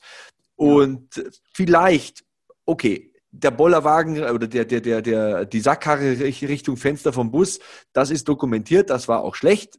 Okay, aber jeder hat mal einen Ausraster. Und wer weiß, ob das immer alles so stimmt. Ja. Es, ist, es, ist, es ist eine Gratwanderung. Klar, er ist jetzt ein paar Mal in solchen Sachen verwickelt gewesen, patscht auch einmal dem alten Mann da in der Kneipe eine und einer filmt, okay, ist passiert. Aber man muss sich auch immer an die eigene Nase nehmen. Wer hat noch nie was Blödes gemacht und wer hat noch nie was gemacht, was er bedauert und so. Und deswegen, manchmal tun mir die Leute auch ein bisschen leid, die so in der Öffentlichkeit stehen. Klingt jetzt auch wieder blöd, weil im Endeffekt haben sie so viel Geld, dass sie sich alles kaufen können, aber was ist das wirklich wert? Weißt du, das sind so die Fragen, die mich in den vergangenen Tagen so ein bisschen beschäftigt haben, weil man immer sehr schnell ist zu sagen, oh, McGregor wieder erwischt worden. Wir wissen ja nicht, ob es stimmt. Ne? Äh, ja. Zunächst gilt ja mal die Unschuldsvermutung. Ne? Zunächst ist es ja mal so, du wirst verurteilt, du wirst festgenommen und dann muss erstmal deine Schuld bewiesen werden, damit du als schuldig giltst. Und äh, vielleicht verurteilt man ihn da schon manchmal ein bisschen vor aufgrund vergangener Ereignisse. Kernaussage, ja. ich bin wieder viel zu lang geworden. Ich möchte nicht so berühmt sein wie ein Conor McGregor. ja, das stimme ich dir auf jeden Fall zu. Und es ist ja dann auch so, im Endeffekt, oftmals ist es vielleicht auch so, dass ähm, wenn irgendwelche negativen Dinge passieren, solche werden dann preisgegeben, wenn es irgendwelche kleinen positiven Dinge sind, kriegt man das gar nicht mit. Also so Negativschlagzeilen, die sind ja dann immer groß in den Medien und wird groß darauf aufmerksam gemacht. Und ja, und auch wie du das, das Schweinsteiger-Beispiel, wie du sagtest, selbst wenn dich kaum jemand erkennt, einer ist es immer und dann sieht man, okay, da tümmeln sich Leute um ihn rum und dann wird es immer mehr und immer mehr. Ja, ist nicht einfach, glaube ich, ja. Wobei ich sagen muss, der Schweinsteiger hat das überragend gemacht, geduldig, freundlich, höflich. Ähm, ich verstehe aber, wenn Leuten das zehnmal am Tag passiert, dass die irgendwann patzig, pampig, bösartig werden. Ich verstehe das. Definitiv. Du bist nicht jeden Tag gleich drauf und ähm, wenn der Conor McGregor da mal einem eine aufstreicht in der Kneipe, hat er vielleicht selbst fünf Bier getrunken und wer weiß, was da vorher an Worten gefallen ist und so. Ich, ich war nicht dabei. Ich weiß nicht, ob er unschuldig oder schuldig. Ich will nur sagen, die Leute stehen halt ständig auf dem Präsentierteller und äh, ja, ich äh, bin da mittlerweile ein bisschen vorsichtiger anderes Beispiel ist jetzt natürlich wieder ein John Jones, wenn du jetzt fünfmal verhaftet bist und äh, dreimal Drogen hier und einmal Frau angefahren da und einmal, keine Ahnung, ähm, dann, dann erhärtet sich da schon ein bisschen so ein Bild, aber ich würde es einfach ganz gerne sehen, wenn wir diese Bilder von Conor McGregor oder diese letzten Schlagzeilen einfach ein bisschen wegwischen, weggradieren könnten, wenn er wieder ins Oktagon steigen würde und äh, kämpfen würde. Denn kämpfen kann er wahnsinnig gut und da sehe ich. Das kann er. Das kann er, ja. Ja, Sven, hast du noch irgendwas auf dem Herzen, was am vergangenen Wochenende passiert ist, was uns kommendes Wochenende erwartet? Ich glaube, eine Sache sind wir noch schuldig, sofern du nichts mehr hast. Uh, Reyes gegen Blachowitz. Oh ja. Äh, Titel im Halbschwergewicht steht ja auf dem Spiel. Ne? John Jones hat keinen Bock mehr und äh, jetzt geht es ums Gold. Ja, also bis auf, dass ich den Namen Ramsat Kimaev nicht mehr aus dem Kopf kriege, ehrlich gesagt, ist natürlich Wahnsinn. Ja, er sprengt die Schlagzeilen, muss man ehrlich sagen. Aber ja, Reyes gegen Blachowicz ist natürlich auch äh, ja, das, das, zweite Main-Event, also fast genauso interessant für mich. Ähm, Dominic Reyes, muss man ja sagen, nach diesem wahnsinnig engen Kampf gegen John Jones, den viele ja vielleicht sogar für äh, Dominic Reyes gewertet hatten, äh, ist er für mich, ähm, ja, ich, ich würde ihn favorisieren gegen Jan Blachowicz. Äh, ja, also wenn mich jemand fragen würde, auf wen ich setzen würde, würde ich auf Dominic Reyes wahrscheinlich setzen. Wobei ein Blachowicz auch schon gegen einen Corey Anderson, der Außenseiter war, den ausgenockt hat. Also die zwei Hauptkämpfe sind so wirklich großer Fokus für mich jetzt am kommenden Samstag. Ich kann es kaum erwarten. Und ähm, ja, aber generell die Karte auch wieder super gut, muss man, muss man ganz klar sagen. Ich glaube, es ist auch noch äh, Kai Kara Franz äh, kämpft auch noch. Generell dieses das Gym von äh, in, in Auckland, New Zealand, äh, City Kickboxing hat ja echt äh, eine super Truppe, die, die, gefühlt alle, die aus äh, Neuseeland kommen. Ja. Ich glaube, Dan Hooker ist dieses Mal nicht dabei, aber das ist schon ein Camp, äh, die da, das die aufgebaut haben, das sich durchaus sehen lassen kann. Wahnsinn, ja, auf jeden Fall. Ja, Hakim Dawodu, glaube ich, ist auf der Karte. Ich habe es mir noch nicht so genau angeschaut. Ich werde morgen mit der Vorbereitung beginnen, werde mich da wieder in meinen Tigerkäfig sperren und äh, ordentlich Statistiken wälzen und so weiter und so fort. Wer weiß, vielleicht äh, können wir ja nochmal eine detailliertere Vorschau machen aufs Event, wenn es die Zeit zulässt, wenn es ja. Äh, wenn die Zeit es bei dir oder mir und uns beiden zusammen dann parallel irgendwie zulässt, dass wir einen gemeinsamen Zeitpunkt finden. Wer weiß, wie es kommen sollte. Auf jeden Fall wird ja. es ein Review geben zu UFC 253. Und ich bedanke mich bei dir, Sven. Ich bedanke mich bei den Hörern. Falls wir uns vor UFC 253 nicht mehr hören sollten, sage ich es nochmal, in der Nacht von Samstag auf Sonntag äh, auf The Zone zusammen mit Marc Bergmann und Andreas Kaniotakis werde ich es kommentieren. Ich sage es auch nochmal, äh, Hashtag HackmanMMA, der Hashtag in den sozialen sozialen Medien, falls ihr mal im Podcast dabei sein wollt, falls ihr Fragen habt, Input, Anregungen, vielleicht auch Kritik. Vielleicht habe ich einen Schmarrn erzählt oder Sven hat da hier irgendwelche Gerüchte verbreitet, äh, die sich dann als Enten rausgestellt haben. Ihr wisst, was ich meine. Hashtag HackmanMMA gilt für alles.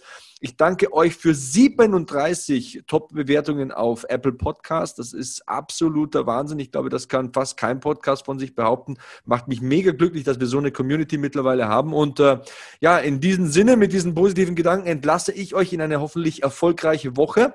Wir hören uns bald wieder. Bleibt sicher, bleibt sauber, bleibt safe. So long, Hackman out.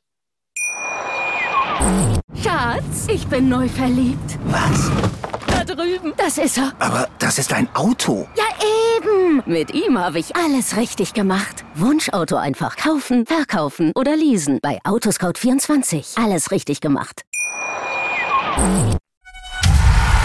Hackmans MMA Show. Mit Sebastian Hacke. Auf mein Sportpodcast.de. Schatz, ich bin neu verliebt. Was? Drüben. Das ist er. Aber das ist ein Auto. Ja, eben. Mit ihm habe ich alles richtig gemacht. Wunschauto einfach kaufen, verkaufen oder leasen. Bei Autoscout24. Alles richtig gemacht.